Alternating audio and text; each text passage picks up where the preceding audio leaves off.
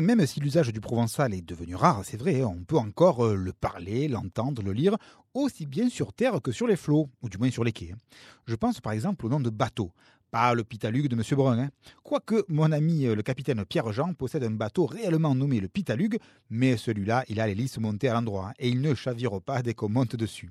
Et je ne pense pas à ce navire de pacotille imaginé dans un spectacle du groupe Quartier Nord, le Titanic. Non, je parle des vrais noms de bateaux.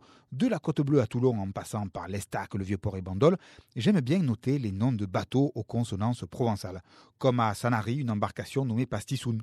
Alors je rappelle qu'un pastisson, pastissoun en provençal, n'est pas un petit pastis, mais une grosse gifle. En sortant du vieux port de Marseille avec mon frère, on a doublé un bateau appelé Longomaille, une formule qui évoque le destin et que l'on pourrait traduire par et que cela dure longtemps encore, Longomaille.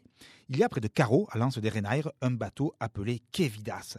En provençal, une vidasse, c'est une grande vie, pleine de joie et de plaisir. Mais Kevidas, c'est tout le contraire, puisqu'on peut le traduire par quelle vie malheureuse. Puisqu'on parle d'une vie chargée de la mer et du Provençal, je voudrais évoquer la mémoire de Jean Sobrement, qui vient de nous quitter en prenant le large une dernière fois. Il fut en 2006 le plus vieux bachelier de France à 72 ans, mention bien, mais auparavant, il a eu une vie bien remplie. Hein.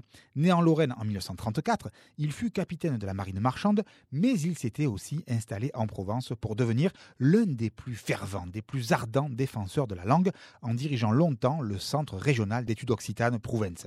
C'est donc logiquement qu'il a publié ses souvenirs en lingue nostre dans son livre D'une mare l'autre, d'une mer l'autre. Nous mène en Amérique, en Afrique et surtout, vengu capitani, nous fa découvrir Mare Nostrum, Mar Nègre et Mar Rouge, Mars qu'a trevada mai de Kinjan. Il nous mène en Amérique, en Afrique et surtout, devenu capitaine, il nous fait découvrir la Mare Nostrum, la Méditerranée, la mer Noire et la mer Rouge, mer qu'il a traversée plus de 15 ans.